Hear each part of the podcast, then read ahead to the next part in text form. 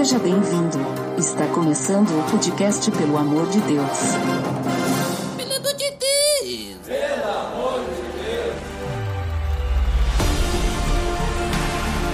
Tá no ar, podcast, pelo amor de Deus, eu sou Ed The Drummer e na sombra não tem corrupção, né, mano? Eu nunca tô preparado para as piadas do Dudu. Boa essa. Se a Bíblia tá dizendo, quem sou eu pra discordar, né? É, e hoje nós temos então um convidado, Agno, para nos auxiliar no papo de hoje, Rafael Long. Opa, e aí pessoal, tudo bom? É uma alegria participar desse programa com vocês. Eu espero, com a graça do nosso bom Deus, colocar um tijolinho nessa obra que é o podcast, pelo amor de Deus. Olha só, muito bom! E hoje nós estamos reunidos então para mais um episódio da série 316, onde nós falaremos sobre o versículo de Eclesiastes. Tá beleza, Edson!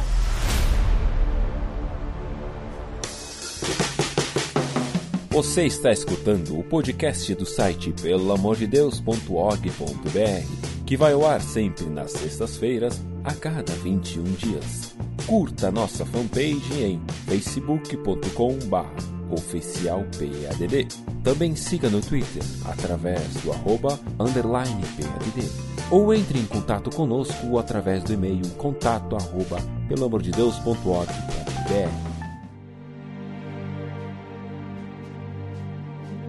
Muito bem, pessoal. Então, como eu comentei, hoje nós vamos falar sobre Eclesiastes em mais um episódio da série 316. E como já é de praxe, o pessoal já está acostumado nessa série, o primeiro passo a fazermos é ler o versículo 316 de Eclesiastes nas diversas versões que nós temos disponíveis aí. Quem quer começar aí? Vamos começar aí com a clássica NVI. Quem é que pode puxar a NVI? Vamos lá então, na NVI. Descobri também que debaixo do sol, no lugar da justiça, havia impiedade, no lugar da retidão, ainda mais impiedade. Muito bom. Então já dá pra ver aí, não sei vocês, mas eu já entendo algumas coisinhas aí que o ne- o negócio tá feio, é ruim. E é só debaixo do sol, É verdade. né?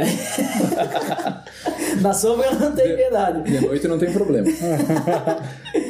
Ah, vamos lá, vamos lá, Marlon, lê uma versão aí. Eu gosto da mensagem. Tá, vamos lá. Voltei a pensar no mundo à minha volta. E olhe só o que vi. A política, só corrupção. A justiça, mais corrupção. Opa, corrupção política, botou política no meio. É uma interpretação mesmo, uma paráfrase, né? Com certeza. Tá, então eu vou, eu vou lá pro lá pros antigos, então, eu vou ler na Almeida, corrigida e fiel, né, que segundo alguns é a única que é verdadeira, né? A única palavra de Deus, né? Apesar de eu discordar. Mas vamos lá. Vi mais debaixo do sol que no lugar do juízo havia impiedade, e no lugar de justiça havia iniquidade. Eu gostaria de ler a Almeida Revista e Atualizada, que ele traz um outro sinônimo. Vi ainda debaixo do sol que no lugar do juízo reinava a maldade, e no lugar da justiça, mais maldade ainda. Olha só, hein? Só maldade. Já temos aí palavras aí misturadas: impiedade, maldade, juízo, justiça, política, né? Não sei por que botaram a política aí no meio, né? Mas já que o Marlon gosta das paráfrases, lê NVT aí, mano. Observei também que debaixo do sol, a maldade é onde deveria haver justiça. Sim, até os tribunais são corruptos. Olha ali, ó. Essa é uma explicação menos menos explicada, né, que a mensagem, né? É, a mensagem ela quis, sei lá, de alguma forma. Tentou traduzir por si só, né? Ficou meio estranho. Tá, mas eu tenho uma outra que é também, tipo assim, que é bem traduzida, assim, em linguagem, assim, que é a nova tradução da linguagem de hoje, que não é mais nova, né? É antiga, né? Mas ela diz assim, ó. Nesse mundo eu também reparei o seguinte, no lugar onde deviam estar a justiça e o direito, o que a gente encontra é a maldade. Resume impiedade e, e impiedade em maldade. É, Tem- Usa uma palavra só, no caso, né? Sim. Tendo uma outra tradução que traz uma nova palavra, que é a da Sociedade Bíblica Britânica. Olha só, hein? Vi ainda debaixo do sol que no lugar do juízo estava a perversidade e que no lugar da justiça estava a perversidade. Eu acho interessante nessas linguagens aí que ele usa, porque assim, parece que ele tem assim um, o versículo, ele tem, olha, tem a no lugar do juízo ou, sei lá, no lugar da justiça, impiedade, perversidade ou outra palavra. Palavra, né? No lugar da retidão, no lugar da justiça, outra a mesma palavra de antes, né? Ele repete a palavra, né? Exatamente. Então, eu acho interessante. é, Tem algumas versões aí que a gente viu que ele troca a palavra. No caso, a NTLH, ele pegou os dois. Ah, é juízo e justiça é maldade, né?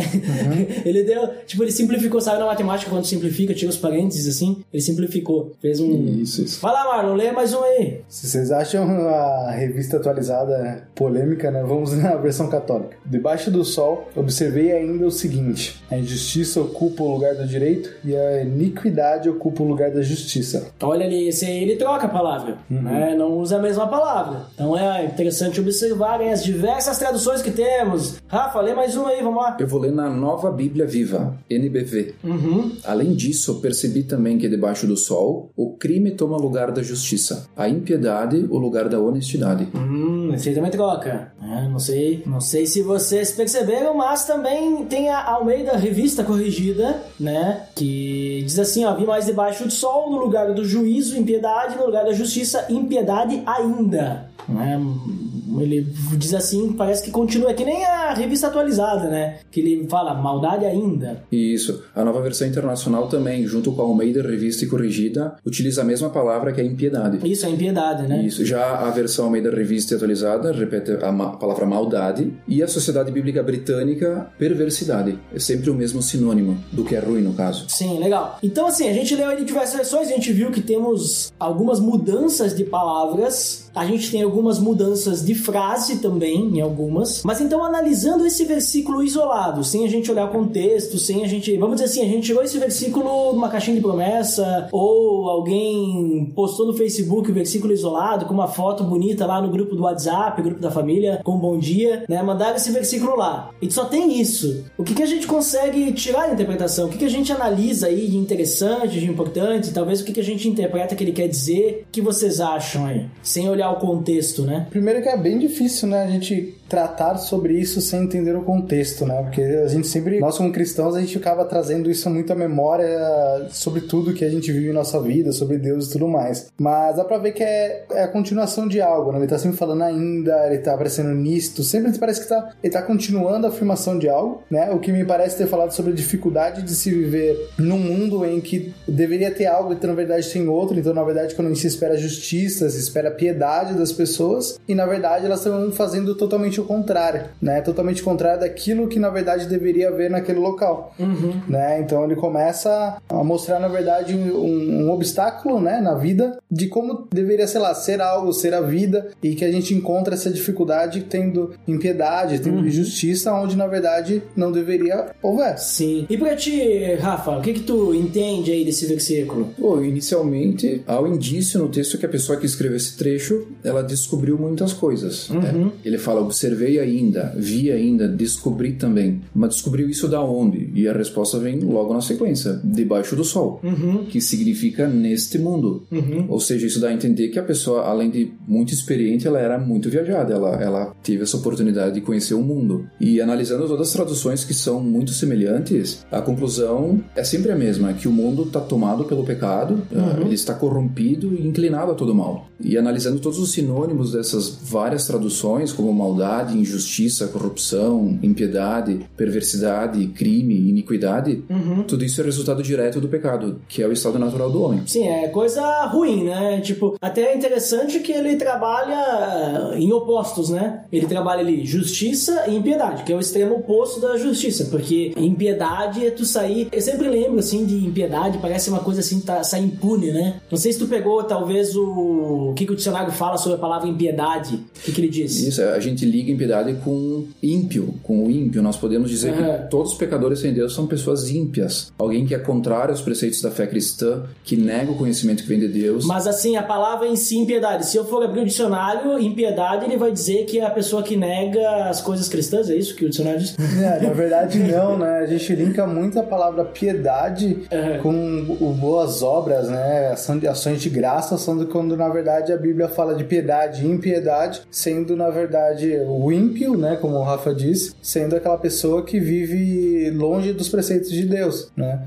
Mas o que eu tô puxando aqui é o seguinte: a gente tem as palavras no lugar da justiça havia impiedade. O que significa justiça e o que significa impiedade? Porque, por exemplo, assim, se tu vai num tribunal, né? Porque tem até algumas traduções que falam de tribunal. As pessoas elas não são julgadas no tribunal por seu pecado.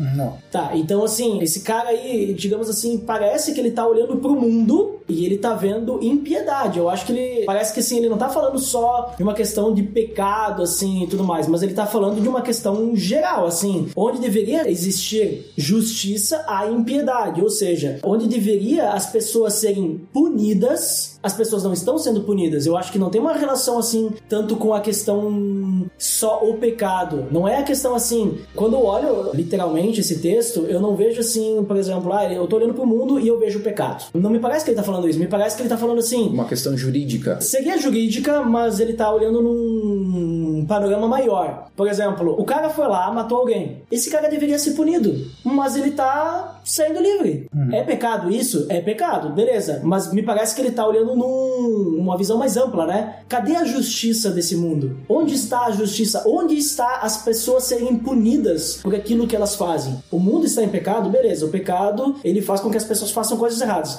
Mas quem está punindo essas pessoas? Ninguém está sendo punido. Ou seja, só há perversidade nesse mundo. Só há impiedade, só há mal. As pessoas, em vez de eh, viver de uma forma justa, elas não vivem. E por não viverem, elas não estão sendo punidas. Eles estão, tipo assim, vivendo na impiedade. É aquela questão assim, elas não estão sendo punidas. E também a questão da NVI, que ele fala no lugar da retidão, ainda mais impiedade. Então me parece muito que tem essa questão nos lugares, assim, vamos dizer assim, que deveria mais haver justiça ainda. Aí tem mais impiedade ainda, porque seria um lugar correto, né? De existir a justiça, mas é mais ímpio ainda. Como se a gente fosse comparar, por exemplo, assim, hoje, vamos dizer assim, não tô dizendo que tem que ser, mas ah, a gente vai num lugar pecaminoso, sei lá, uma festa, lá há pecado e todo mundo tá sendo ileso. E a gente vai numa igreja, lá também é pecado, mas lá deveria haver menos ainda de pecado e lá continua tendo pecado e as pessoas não estão sendo punidas. Então, onde deveria ter retidão, deveria ter mais ainda, mais impiedade, porque é, aumenta, né, sabe? Eu, pelo menos, eu interpreto dessa forma, assim, sem analisar o contexto, né? Sem analisar mais nada, que parece que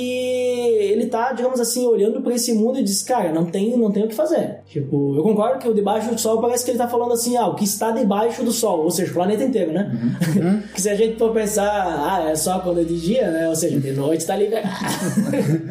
Eu não sei se eu concordo tanto que ele não fale tanto sobre o pecado, porque aí depende da forma como a pessoa lê. Por exemplo, se ela pega essa frase, ela tá, sei lá, na traseira de um caminhão isolado sem o endereço bíblico, ok. Acho que realmente ele tá falando sobre dessa maneira um pouco mais generalizada. Mas mesmo sem o contexto, interpretando de forma literal e com o intuito de repente deixar esse versículo para um amigo decorar ou ele entender, ou levando em consideração que aquilo tá escrito na Bíblia, parece que eu subentendo que quando ele fala em piedade, ele tá sim linkado ao pecado, porque ele tá vindo de um livro bíblico. Sim, mas eu não tô dizendo que ele não tá linkado ao pecado. Eu tô dizendo assim que quando ele fala impiedade, ele não está falando pecado. Tá. Ele está. Porque assim, a gente não pode pegar a palavra impiedade sozinha. A gente tem que olhar assim, onde deveria haver justiça, há impiedade. Ou seja, se a gente pensar que a impiedade é só pecado, então ele tá olhando pro mundo e ele tá dizendo assim: olha, eu olho pro mundo e na minha visão o mundo não deveria ter pecado, mas existe pecado. Tá. Então, digamos assim, ele, ele meio que ele tá dizendo que ele é perfeito. Então, se foi Jesus que escreveu isso, aí eu concordo. Então ele olha pro mundo, olha, o mundo deveria ser perfeito, como eu sou, né? Porque senão seria muito hipócrita, né? Mas o mundo não é perfeito, as pessoas são pecadoras. Ah, então onde deveria justiça? Entendeu o que Ah, eu sim, falando, dizer? falando isoladamente, sim, entendi. É, tipo assim, onde deveria ter a, a justiça, ou seja, as pessoas deveriam ser punidas pelo que eles fazem,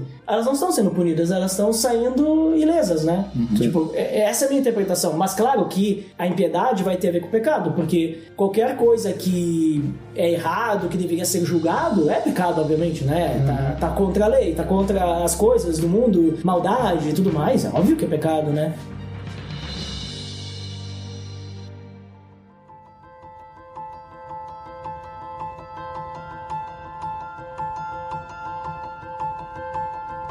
Então, pessoal, como a gente já analisou aí várias versões e literalmente o versículo, agora nós vamos analisar com o contexto, né? Porque ficar só ali no versículo ali, sem saber para onde ir, sem nenhuma opção a mais, é muito difícil a gente saber o que o cara tá falando, né? Imagina? Ainda mais hoje em dia que as pessoas tiram, né, frases de contexto, né, e postam no Facebook aí coisas, né, políticas e ah, eu sou bonito, Clarice Lispector, né? Tipo, bota foto da, sei lá, de, da Dilma.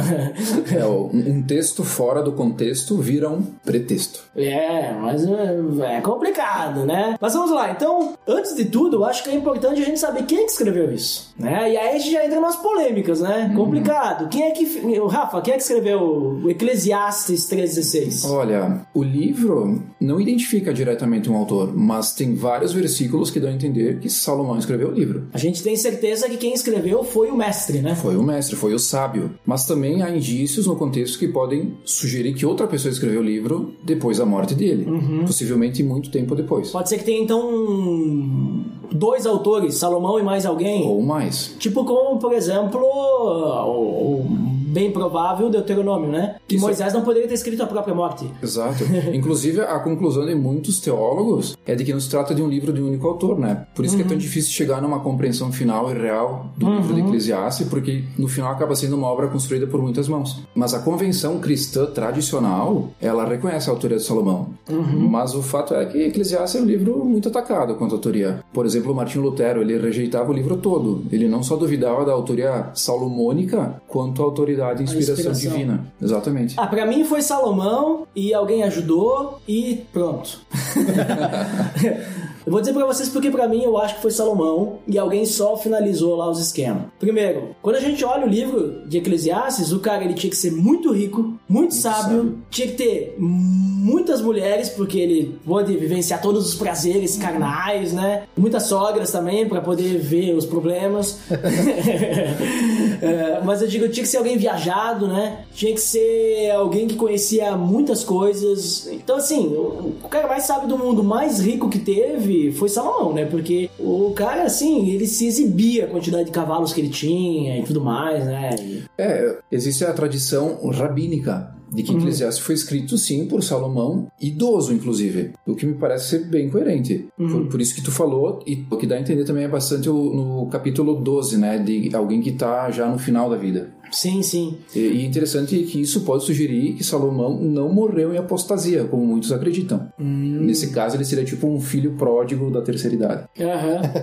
Mas daí, se foi, por exemplo, Salomão, então provavelmente ele foi escrito em Israel. É provável, né, que o local seja Israel que foi escrito, porque Salomão foi rei de Israel. Exatamente. Nesse consenso, sim, ainda quando a nação era completa, formada pelas 12 tribos. Sim, sim. Então a Não. gente tem uma questão de contexto de Israel ali, a cultura de Israel e tal. né? Era uma época muito próspera de Israel também, né? Uhum. Então que época foi essa aí, Marlon? Quando que foi escrito? Tem uma ideia? Eles afirmam que foi por volta do século X antes de Cristo e, como dito, já possivelmente pode ter sido editado por outras pessoas também. E mais pro final da vida de Salomão, como dito aqui então Israel, com uma época de maior prosperidade mesmo ali da Terra. É, se foi Salomão, ou talvez alguém ali, né? Provavelmente foi na época do seu reinado, né? E o reinado de Salomão foi mais ou menos entre 970 a.C. até 930 a.C.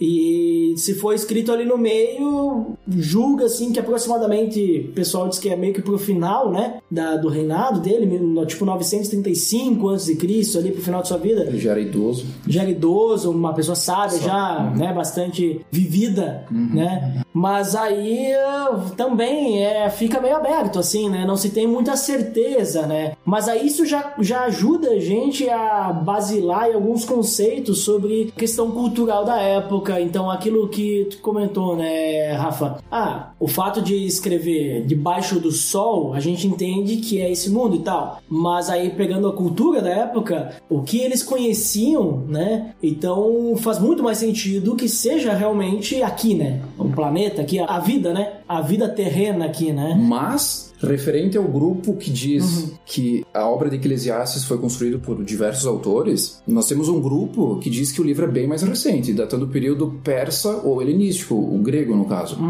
Aqui, dentro desse grupo, a gente tem, digamos, dois subgrupos. Tá, mas então vai pegar, tipo, ali a época do exílio ali, por aí. É um pouco mais recente. Tem estudiosos que defendem uma data persa, Ah, claro, o Perto falou persa e helenístico, E- né? Então é depois que eles Isso. voltam do exílio. Depois Depois, de. Esdras ali, o tempo a de data, silêncio. a data persa de 450 a 330 a.C. Nossa, vai pegar quase o período de silêncio ali, quase. Quase, sim, Quase. sim. Na verdade, as duas épocas ali, os dois grupos dizem que foi no período do silêncio, tá? Olha só. E essa galera diz que defende a data persa, ela diz que não tem influência grega em Eclesiastes. Já o outro subgrupo, que defende a data grega, que daí então o período é diferente, que é de 330 a 180 a.C.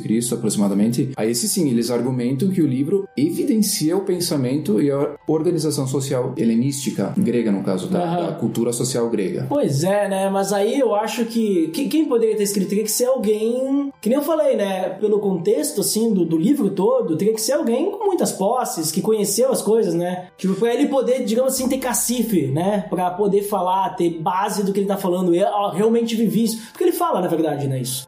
Tipo, ah, eu aproveitei as coisas, né? E tal. E eu vi que não faz sentido. É, os que defendem ah, esse período, principalmente o helenístico, eles têm bastante subsídio, na verdade, porque a Grécia, ela foi uma, uma das maiores universidades mundiais que já existiu, muita influência filosófica, e Eclesiastes traz um pouco essa pegada de, de filosofia, né, de sapiência, tanto é que o livro ele está incluído, né, no- no- como os livros sapiensais da Bíblia. Então, Sim, uhum. os defensores dessa data, eles acabam argumentando nesse sentido. Ah, mas vamos usar aqui que foi Salomão, pra...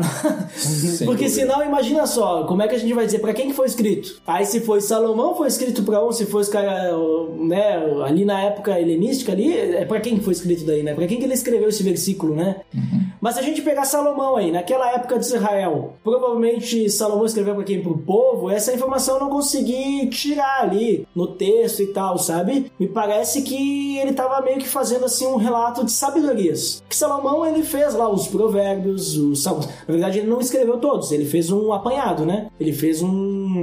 É Tipo assim, pegou vários, juntou todos. Então parece que ali ele tava um cara assim. Por, por isso que eu digo, pra mim tem que ser Salomão. Ele já tava juntando os negócios, então agora eu vou escrever aqui um livro, né? Pra deixar pra posteridade, né? Pra mim, então, foi essa ideia. Tipo, ah, vou juntar aqui sabedorias que eu tenho, porque um dia eu vou morrer. E, e quem é que vai ter essa sabedoria? Deus me deu a sabedoria. né? Então parece que ele deixou pra posteridade. Não sei se vocês veem dessa forma também, ou se vocês têm uma coisa mais específica que ele dedica, né? Por exemplo, tu pega o livro de Timóteo, Paulo dedicou a Timóteo.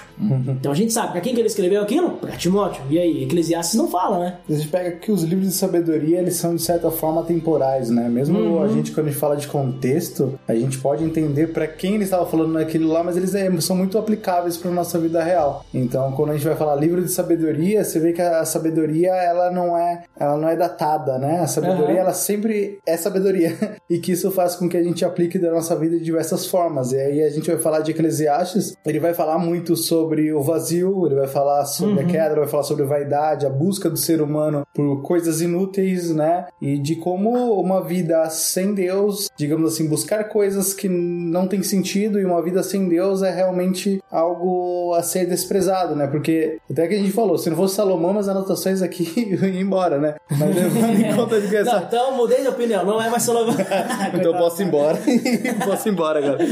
Mas, tipo, levando em conta de Salomão, então, você, você entende que é um cara que teve tudo, né? E depois de um momento ele quer, digamos, de certa forma, compartilhar que, de que alguém que teve tudo, né? Eu vejo as outras pessoas que não tem nada, buscando coisas sem sentido, ele fala, cara, tudo é vaidade, vocês estão indo pra um caminho totalmente errado, digamos assim. né? Não vale a pena, eu já cheguei lá e não, não É, alcancei nada. Cheguei lá, tive tudo. Me dei uh, todos os prazeres, eu tive sabedoria, eu tive escravos, eu tive harém, eu tive bens, eu Uhum. viajei o mundo inteiro e eu chego pra vocês e tô dizendo, não, vale nada. Tanto que eu fiz uma anotação, os primeiros capítulos de Eclesiástico me demonstram se eu posso atribuir um, um sentimento um pouco mais atual a Salomão, Salomão ansioso, né? Porque nos dois primeiros capítulos me parece que é uma contextualização de como ele chegou em determinado momento da vida dele que ele parou e falou: peraí, nada disso faz sentido, né? Se a gente pegar ali Eclesiastes 2, do 20 ao 22, eu vou ler a versão NVI, ele diz assim: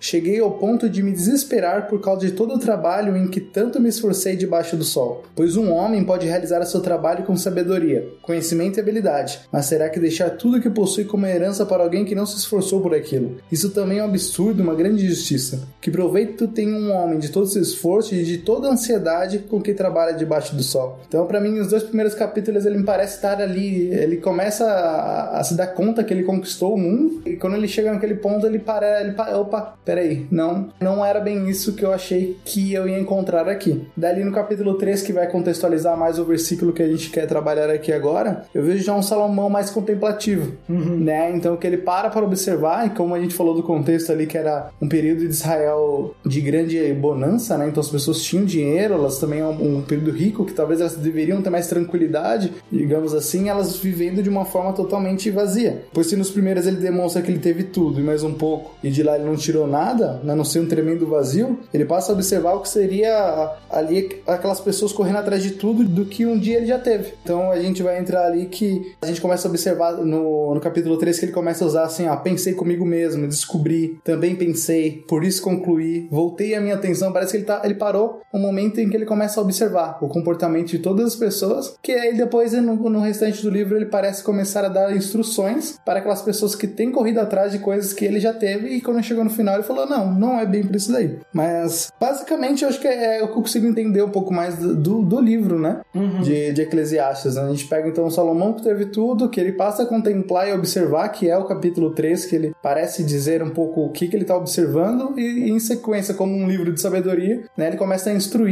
né? Não só o povo de Israel naquele momento, mas como a gente falou que é temporal, a instruir até mesmo nossas vidas, porque daí ele entra em tudo que a gente quer abordar um pouco mais, que daí é o vazio do ser humano, é a queda, é o pecado. Agora falando de contexto, né? É muito mais profundo a dizer como o ser humano ele busca coisas inúteis e que se ele corre atrás de coisas atrás do vento, como ele diz, não, não se tem valor nenhum. Ou como ele ilustra ainda no capítulo 3, né? Nós viemos do pó e do pó voltaremos. Então ele começa a dizer, cara, sei lá, de repente ter uma vida simples é muito mais, muito mais proveitoso e ficar debaixo do temor de Deus do que correr atrás de diversas coisas que o mundo oferece ou que a gente queira ter por aí. Mas Rafa, quando a gente olha ali o versículo 3,16, em que contexto ele se encaixa ali do que o Marlon falou ali? Qual que é o contexto que a gente puxa pra gente entender realmente então o que que o versículo 3,16 de Eclesiastes ele vai nos trazer aí? Olha, eu vejo que o autor ele faz uma clara distinção de padrões morais, uhum. divinos e humanos. Fica, isso fica bem claro. Sim. Eu acho que a principal questão dentro do contexto geral, de fato, é o grande vazio, que nem o Marlon falou, que existe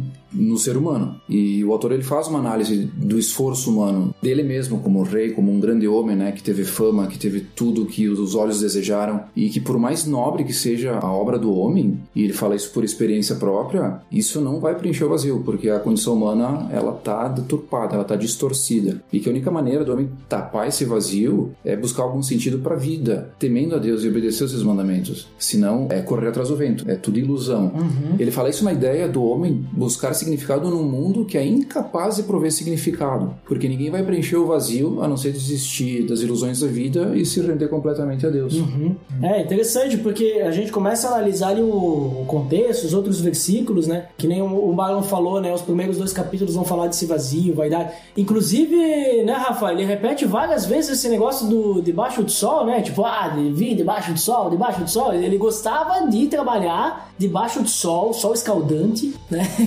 né? Quantas vezes ele repete aí? Não sei Exatamente. Se é, essa expressão ela foi usada mais de 25 vezes no livro, o que Nossa. indica que pode ser uma expressão comum para os leitores da época que, que ele escreveu. Uhum. A mensagem gosta de parafrasear, né? Eles traduzem como voltei a pensar no mundo à minha volta, como se fosse essa debaixo uhum. do sol. É, aquilo que o Rafa tinha falado, né? O, o mundo. Legal, legal essa paráfrase, né? Que ele faz. É, eu entendi também que, que o objetivo aqui de Salomão não é compreender Deus. Uhum. Que é impossível. É, nenhum sábio no mundo seria capaz disso. Ele, ele mesmo escreve isso em Eclesiastes, né? E nós sabemos disso, né? Com, e mesmo com a revelação de Deus co completa para nós hoje, é impossível colocar um Deus infinito dentro de um cérebro de um quilo e meio. Uhum.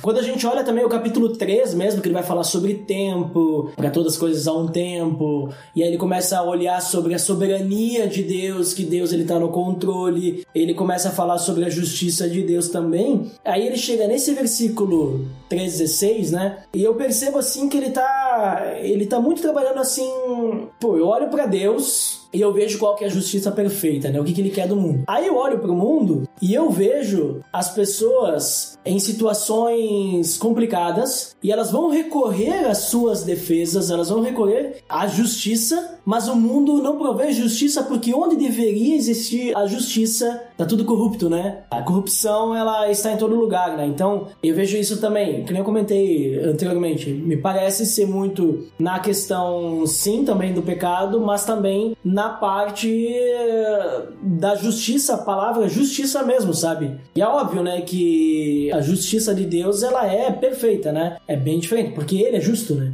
Então ele é a própria justiça, né? Mas parece que ali, nesse caso, Salomão, ele parece que ele tá perguntando assim, como é que o, o, o, plano de Deus, que ele é perfeito, como é que ele pode, assim, continuar sendo perfeito no mundo injusto, né? No mundo onde existe tanta opressão, em que as pessoas que deveriam estar protegendo outras estão oprimindo aquelas outras pessoas, né? O mundo onde a gente olha, claro que ali não, não é o caso, porque depois tiveram muitos outros reis, mas o mundo onde os outros reis, eles foram ruins, foram maus, a gente teve sacerdotes ruins e maus também, e que fizeram muita maldade pro povo, e o povo tava lá, vendo navios, né? Tipo, sem quem amparasse eles, né? Claro que, que nem eu falei, isso vai vir depois, né, de Salomão, né? Não podemos, temos que lembrar também que é Salomão, né? Mas aí, quando a gente olha, por exemplo, ele vai continuar no capítulo 4, versículo 1, que ele olha assim, de novo voltei a minha atenção e vi toda a opressão que ocorre debaixo do sol. Vi as lágrimas dos oprimidos, mas não há quem os console. O poder estava do lado dos seus opressores e não há quem os console. É que nem aquela velha situação que a gente olha para a nossa política. Por isso que eu acho que a mensagem ela adiciona a questão de política ali, porque ela fica mais o nosso contexto, né? Porque a gente olha lá para política, a gente olha lá, tem um monte de gente corrupta e eles estão impunes. No lugar que é, sei lá, o sistema que nem nosso judiciário, legislativo, executivo, né? No lugar lá na Câmara, onde deveria existir a, a lei funcionando, a justiça total, a impiedade, né? As pessoas fazem, as pessoas roubam, são corruptas, aceitam propina, mas passam ilesas. Tipo, passam a mão na cabeça, né? Deixa tudo certo, tudo tranquilo. Então, me parece que ele tá falando isso, sabe? Tam, também, né? Não só isso específico. Né? Não, não, não existia Brasília naquela época.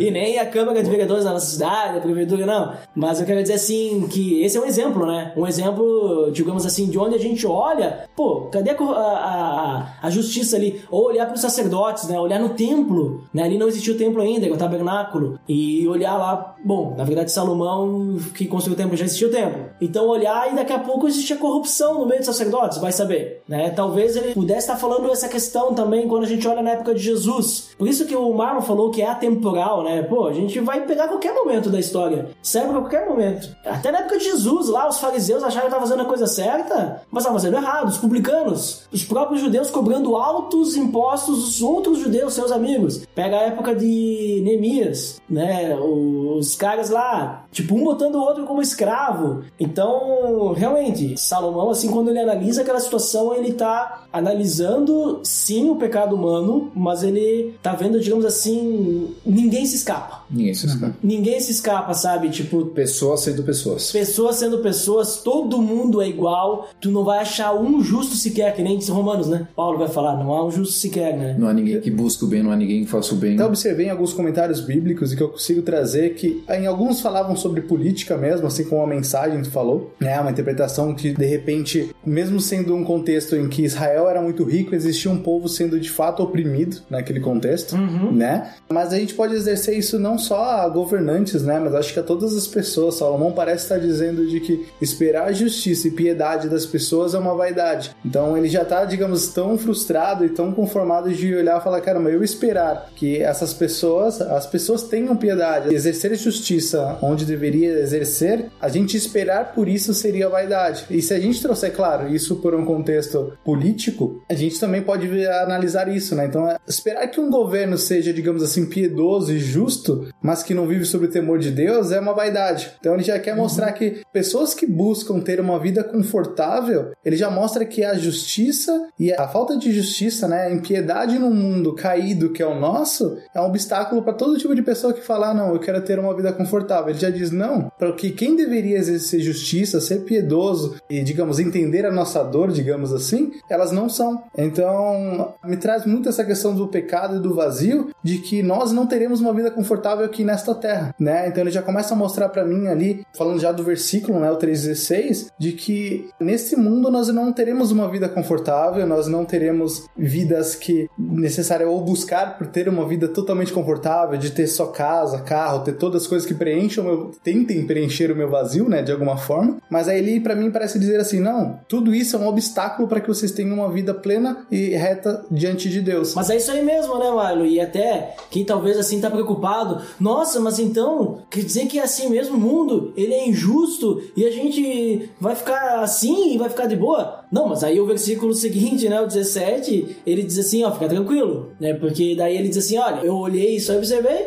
mas ao mesmo tempo eu fiquei pensando, o justo e o ímpio, Deus julgará ambos né? Pois há um tempo para todo propósito, um tempo para tudo que acontece. Ou seja, no fim, então, ah, eu tô observando, tem muita injustiça, muita impiedade, né, depravação e tudo mais, mas no fim, quer saber? Os dois vão ser julgados, obviamente, com o justo de forma justa, o ímpio como sendo ímpio, né? E até o final do, do, do texto, que até tu comentou, né, antes, Marlon, tipo, quando deu o panorama de Eclesiastes, que no final, os últimos dois versículos, ele vai falar, né, que o que a gente tem que fazer realmente é temer a Deus e guardar os mandamentos, momentos que é o essencial, e no final então ele encerra, porque Deus trará julgamento tudo o que foi feito, inclusive tudo que está escondido, seja bem, seja mal. Ou seja, olha, observei que tem a maldade aí, onde tinha que ter a retidão, tem piedade, mas no fim todo mundo vai ser julgado. Então assim, ninguém vai escapar do juízo de Deus no final. Ninguém escapa. Hoje, tipo, Deus não aceita a justiça. A justiça de Deus, ela é perfeita.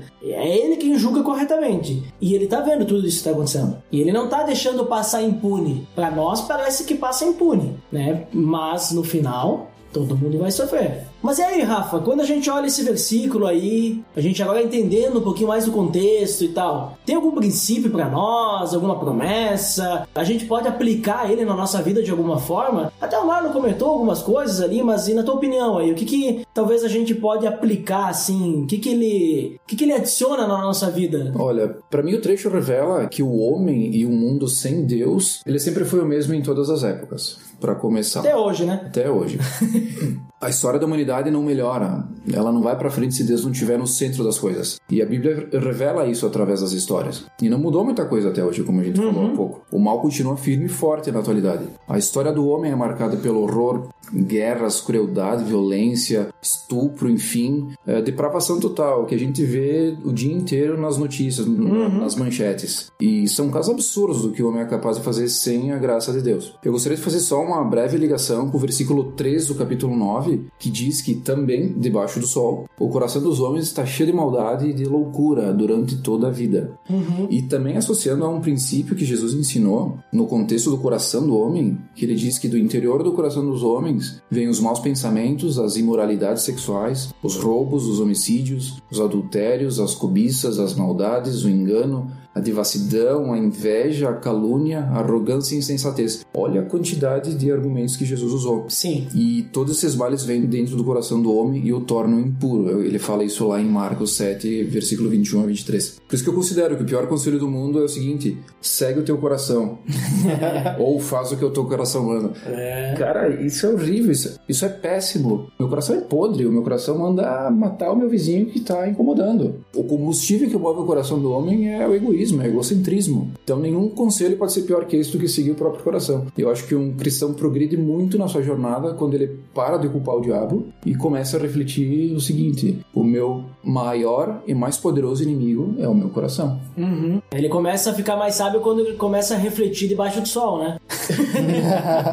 acho que ele começa a suar, ficar com calor, sei lá. Eu vejo uma grande lição que a gente pode aprender e pode aplicar, uhum. principalmente na questão de evangelização de pessoas, é que debaixo debaixo do sol. No nosso mundo, longe de Deus, a pessoa ela vai viver num mundo de total vaidade e ilusão. A gente vive num mundo que é mau, cruel, injusto, frustrante e muito, muito breve comparado à eternidade. Uhum. E também a oportunidade de entender como as pessoas sem Cristo lidam com o vazio, né? Como o Marlon falou antes, né? E todas as consequências do vazio, que é a depressão, o desespero, é drogas e, e etc. A, a lista também de coisas ruins é muito grande. E aqueles que não têm uma fé salvadora em Jesus, elas se deparam com uma vida que no final das contas vai simplesmente acabar e se tornar irrelevante. Porque se no final das contas não existe salvação, um salvador ou simplesmente Deus, então não existe nenhum sentido para a vida, não existe propósito ou direção. E esse pensamento é muito triste e devastador para alma, não ter um sentido para a vida. É, eu vejo assim também dessa, dessa questão, e realmente, assim, uma aplicação assim para esse versículo é, sabe, é uma questão assim, a gente reconhecer que o mundo é mau, né? Essa questão até tu falou de evangelismo, né? Da gente poder perceber o outro, que o. Não olhar que o outro é ruim, que o outro é injusto ou que há impiedade no mundo. Não, o mundo precisa do amor de Deus. Então acho que é uma questão assim, tipo, uma aplicação legal, essa, digamos assim, dose de realidade, sabe? Da gente perceber o mundo é ruim, ok, só Deus é justo, Deus vai julgar todos, né? Beleza. E o que nós estamos fazendo para que essas pessoas que estão ao nosso redor, elas não passem por esse julgamento como ímpios, mas passem por esse julgamento com o sangue de Cristo, né? Então eu acho que é, tipo assim, talvez uma, uma boa aplicação não é simplesmente saber que o mundo é injusto, mas saber que por ser injusto ele precisa de Deus, sabe? Então talvez uma motivação ao evangelismo, alguma coisa assim, pra gente saber, cara, se continuar assim, o mundo vai continuar assim, não vai mudar, né? Nós precisamos levar o evangelho, né? Então depende de nós. Como as pessoas dizem que não tem mais salvação, não, existe, existe o É. Salvador. Existe a luz no fim do túnel. E Né? uma, uma super luz, super LED.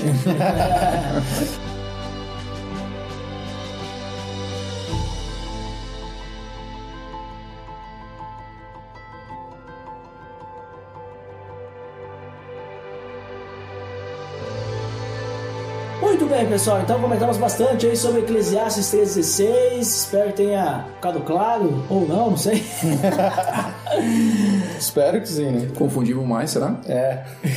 né? E mas vamos lá. Então falamos bastante coisas aí. O pessoal pode refletir, deixar suas opiniões na área de feedbacks aí. Talvez nós vamos ter opiniões diversas, né? Diferentes, não sei. Mas vamos para as considerações finais. Então, Rafa, vou começar por ti aí. Deixe suas considerações finais e depois lembre de dizer também se você considera esse versículo um versículo para decorar ou não. Eu vou responder ao contrário, então, dizendo se Pode ele ser. é bom para decorar ou não. Eu acredito que sim, tá? Eu acho que o versículo ele é um pequeno, grande resumo da diferença dos padrões morais entre Deus e a humanidade Uhum. e do estado depravado que o homem se encontra. Outra coisa que eu acho muito legal é que não só nesse versículo que a gente estudou em questão, mas todo o livro de Eclesiastes ele aponta para Cristo de uma certa maneira. Há prenúncios por todo o livro e o mais evidente para mim é ali pertinho do 3:16, que é no 3.11, que diz que Deus pôs o anseio no homem pela eternidade e mesmo assim o homem não consegue compreender inteiramente o que Deus fez. Então, para nós cristãos, Jesus é a resposta. Jesus é o caminho, a verdade e a vida, vida eterna, como ele mesmo diz. Ele não é um caminho, ele não é uma resposta, ele não é uma verdade, ele é a verdade. Então, Jesus é tudo o que o sábio, o que Salomão quis conhecer no final das contas, né? E que não teve o mesmo privilégio que nós temos hoje. Eu só tenho uma última observação, é uma opinião particular. Eu considero Eclesiastes um livro perigoso de ler. Porque as pessoas podem compreender muito mal algumas passagens. É verdade. Como a gente falou no início, é difícil se chegar numa compreensão real e final da obra, até mesmo para cristãos maduros e eruditos, históricos.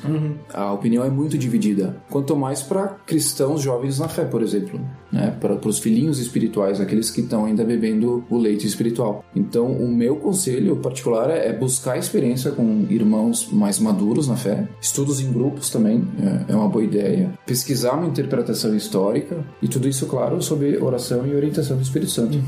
Show de bola, Rafa. Muito obrigado aí por participar aqui conosco. Obrigado pelas suas palavras também. E, Marlon, agora suas considerações finais. E não esqueça de dizer se vale a pena ou não decorar. Quero encerrar com uma frase do C.S. Lewis. Ele diz assim: Se eu encontrar em mim mesmo um desejo que não experimento nesse mundo, que possa me satisfazer, a explicação mais provável é que eu fui feito para outro mundo. Então, para mim, ele já traduz todo o livro de Eclesiastes em uma frase, né? Muito Que ele bom. vai falar sobre que o vazio e nada pode preencher esse vazio a não ser Cristo, justamente apontando para a eternidade. Que nada nesse mundo aqui será capaz de preencher e nos satisfazer a não ser a nossa vontade de estar ao lado de Cristo. Então, injustiça e impiedade a gente vai achar no mundo inteiro, mas a alegria plena somente em Cristo lá na eternidade com Ele.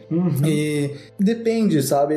Se é aplicável, se é, digamos assim, para decorar, depende muito. Muito até mesmo por essa observação que o Rafa fez no final, porque ela necessita de uma explicação, ela necessita ser exposta, ela necessita trazer um contexto, porque ela pode de repente, por exemplo, se a gente vai mostrar para um não cristão e para um cristão, é uma forma. O cristão, de repente, que até nos comentários bíblicos, nas pesquisas, eu achei, você pega teólogos de diferentes frentes, não, não é o assunto aqui, mas você pega teólogo de uma frente que abordou uma forma muito mais que nem a mensagem, muito mais política, muito mais atual. Aí você pega os teólogos mais históricos que eles veem então já mais na queda, né, num mundo corrompido. Então, de repente, depende para qual cristão você apresenta, pode trazer um pouco de dúvida. Então, Eclesiastes 3:16 para mim parece que ele necessita ser um pouco mais exposto, um pouco mais debatido, um pouco mais conversado para que a gente consiga entender. Então, o livro ele é bom, é, é legal da gente conversar estudar sim. Agora decorar, não sei, necessita depende, né? Depende para quem, do contexto também e como é que a gente vai expor ele. Show de bola, mano. Muito obrigado também por participar, estar aí conversando conosco. E eu agora também quero fazer as considerações finais, porque eu também sou filho de Deus, eu mereço. A gente deixa do Olha, pra mim quando eu vejo assim esse, esse trecho, até eu achei muito interessante, porque o que acontece? O contexto do capítulo 3, né? Ele tá nessa discussão ali do tempo determinado, porque pra tudo há um tempo, e, e há tempo pra isso, e há tempo pra aquilo, e há tempo pra não sei o que, e tempo pra, né? Tempo pra tomar banho, pra escovar os dentes, tempo pra dormir, né? Pra comer. tem tempo pra tudo, né? E só tem tempo pras coisas debaixo do sol, né? Pra quando tu estiver na sombra não tem tempo pra nada. Aí eu tô tirando tudo, toda a explicação foi por lixo. Só que daqui a pouco os ouvintes só vão lembrar dessa parte. Ah, sim, vou dizer. Não, mas é, nessa discussão que ele tá falando que tem um tempo determinado pra todas as coisas, o tema principal dela é que há um tempo pra julgamento, né? Ele, a, a justiça de Deus, que nem eu falei antes, é perfeita, né? E o julgamento, de certa forma, quando a gente analisa todo o livro de Eclesiastes, ele é o tema central do livro. né? Na minha opinião, ele é o tema central da mensagem de Salomão, porque ele vai falar todas as questões de vaidade e lá no final ele vai encerrar. Olha, tu pode fazer o que tu quiser, mas no final só vai restar o julgamento de Deus. Então, assim, parece que ele tá apontando tudo aquilo. Olha, eu fiz isso, eu gostei, eu vi que é bom, dá prazer, dá sim. Por isso que, né, que o Rafa falou assim que é complicado alguém leigo ler, porque vai ver lá que tem muita, parece que tem muita coisa que, ah, eu posso fazer, né? Mas na verdade depois ele diz assim, não, mas isso aí é vaidade, não vale a pena e tal, né? Tanto que no, no capítulo, não o último capítulo, né? Mas no capítulo 11, versículo 9, ele fala, dá uns conselhos para os jovens, né? Ele diz, olha, faz, seja feliz, né? O teu coração nos dias da tua mocidade, da tua juventude, né? Vai, siga por onde até o que o Rafa falou antes, né? Siga por onde o teu coração mandar. Tá em Eclesiastes. É o que ele diz. Só que ele diz assim: siga por onde o seu coração mandar, até onde a vista alcançar. Mas saiba que por todas essas coisas Deus o trará julgamento, né? Então, muito cuidado, porque o coração é enganoso. É, o coração é enganoso, né? Então, assim, é, quando eu vejo essa questão do tema central, assim, eu achei, assim, coincidência, assim, que justamente o 3.16, que é o texto que a gente está abordando, é, não é o texto que vai falar que nós vamos ser julgados, mas é o texto que fala que não tem justiça nesse mundo. Ou seja, depois de 17 vai falar que todo mundo vai ser julgado. E os anteriores, versículos anteriores, falam que a justiça de Deus só está em Deus, né? O que eu quero dizer é o seguinte, através do 16, ele demonstra claramente que, apesar de Eclesiastes inteiro falar sobre a justiça de Deus, julgamento, que nós vamos ser julgados no final e tudo mais, ele diz, olha, que nesse mundo não tem justiça, né? Não há, ninguém faz as coisas do jeito que deveria fazer. Claro, as pessoas generalizado, né? Porque o cristão deveria fazer tudo certo, né? Deveria. Esse deveria que complica, né? Então, daí quando analisa assim, e aí eu penso assim no que a gente conversou lá no início, o versículo isolado, deu para ter uma ideia que ele tava falando sobre essa questão de que não existe justiça. A gente não tinha a ideia de que há esperança, né? A esperança em Deus, a gente não tinha a ideia de que as pessoas vão ser julgadas por Deus, não tinha tudo isso. Mas isoladamente, se a gente pensar numa aplicação que a gente comentou de que eu vou decorar o versículo 3,16 para sempre estar lembrando de que não existe justiça nesse mundo e por isso então as pessoas estão fadadas ao inferno e eu preciso levar o evangelho, talvez seja um versículo interessante para decorar. Mas percebe que é necessário tu ter essa bagagem, né? Tu precisa ter essa bagagem do de saber de que Deus vai trazer julgamento. Porque se ficar só naquela, o mundo é injusto e nada vai acontecer com essas pessoas, então essas pessoas não precisam de salvação, porque nada vai acontecer. Porque só há impiedade, né? Agora, se tu sabe, teria que decorar o 16 e o 17.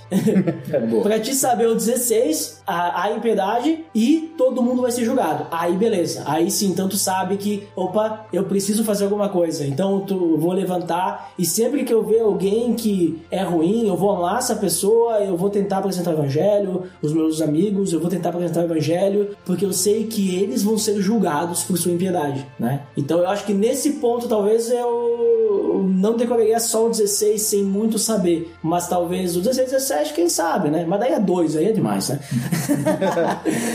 mas é isso aí, pessoal. Então fiquem aí com as suas interpretações, deixem aí na área de feedback o que vocês pensam, se vale a pena decorar, se você já decorou esse versículo ou não, né? E pra quem fica então pra área de feedback, até daqui a pouquinho, porque quem não fica então até o próximo episódio. Até mais!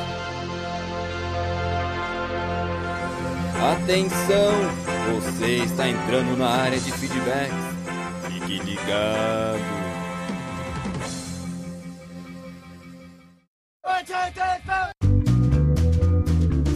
Estamos na área de feedbacks do PDD. Uau! Fantástico, Dandaco, você eu aqui através. Uau, você usando sempre essas palavras by Abner Lobo. Exatamente, Abner Lobo aqui, sempre presente mesmo que nas nossas palavras, né? E Dandeco, vamos lembrar o nosso feed, qual é? É o pelamordedeus.org.br barra feed barra podcast. E você também pode assinar no iTunes e nos avaliar deixando as estrelinhas, acessando pelamordedeus.org.br barra iTunes. Dandeco, vamos agora aos feedbacks. Do episódio anterior nós falamos sobre Timóteo, daquela série Personagens da Bíblia. Quem que foi primeiro? Foi ele, o Igor Reis. Opa, Igor Reis, lá do Pupilas, o que ele disse? Paulo sempre disse para Timóteo ser forte, como em 2 Timóteo 2 e em 2 Timóteo 13. Pediu para o jovem fugir das paixões da mocidade. As privações e dificuldades que Paulo, Silas e Timóteo passaram, talvez a gente não passe. Mas se eles vierem, sejamos fortes e corajosos para vencermos o mal, porque o medo não provém de Deus. Mítico! Sensástico, sensacionalístico esse feedback aí do Igor Reis, né? Deixando aí uma adição importante para o nosso episódio sobre Timóteo. Veja só, inclusive já adicionou as Silas aí, né? No meio que também andou junto com Paulo. Veja só, Dandeco. É interessante, né? Sempre acrescentando coisas novas. Esse é Igor Reis. E Dandeco, vale agora lermos aí os feedbacks do PDT Extra que a gente tá fazendo lá do crossover, do Love, Death and Robots. Vamos ler aí os feedbacks do Zima Blue, Oh. que não é o último, mas é o anterior. Vamos seguindo a ordem, né? Vamos seguindo a ordem da leitura de feedbacks aí. Quem que, quem que comentou aí, deixou o seu feedback estrogonoficamente sensível nesse episódio? Foi ele, o Lourival Gonçalves. Olha, que saudades de Lourival Gonçalves, uma pessoa a helicopterizada, né? E ele falou o seguinte: baixando todos os episódios pra ficar em dia. Essa maratona aí do Lourival não acaba nunca, tá, André? Tá sempre atrasado, Lourival. Quem mais esteve aí? o Erla Opa, Eglan, lá do Ovelhas. O que, que ele disse? Melhor episódio da LDR, culminando em um podcast excelente. Mítico, uma pessoa inoxidável, né? O Eglan Tosses deixando aí seu feedback cabriocárico. E quem mais esteve aí, Dandeco? Ah, ele, claro, o Abner Lobo. Ah, e o que, que ele disse? Confesso que fiquei com uma certa invejinha de não ter participado desse episódio. Ah, vocês aí. Olha, Dandeco, esse crossover aí tá despertando inveja nas pessoas. Ah, será que é inveja branca ou a inveja negra? Pois é, né? Então eu acho que a gente não deveria mais fazer crossovers futuramente, porque nós estamos levando os irmãos ao pecado. A não ser que seja uma inveja cristã. É, isso. vai saber. Senão estamos sendo pedra de tropeço para as pessoas. Veja só. Ah, É, mas, Dandeco, Oh. lemos 100% dos feedbacks e vamos agora às indicações. claro, temos muita. Opa, qual é a primeira? Primeiro é o podcast puro e simples da temporada 1, o episódio 10, Comunhão. Link no post aí pra você escutar essa conversa sobre comunhão aí do pessoal lá do podcast e Simples. Dandeco, Oh. estive nos outros podcasts aí do nosso crossover, né, da série Love, Death Robots. Estive lá no Pupilas, nos Piacast e também aqui no PDD. Uau, que homem É. rodado. Então fica aí os links no post aí também pessoal conferir, né? Nesse meio tempo aí, o que que surgiu aí. E, Dandeco, creio que hoje era isso, né? Nem vi o tempo passar. É, muito rápido, porque somos rápidos e certeiros e merecemos o respeito tecnológico, né, Dandeco? Ao lermos 100% dos feedbacks. 100% neles. Olha ali, então, então por hoje é só, né, pessoal? Até mais! Valeu! Tudo de Deus.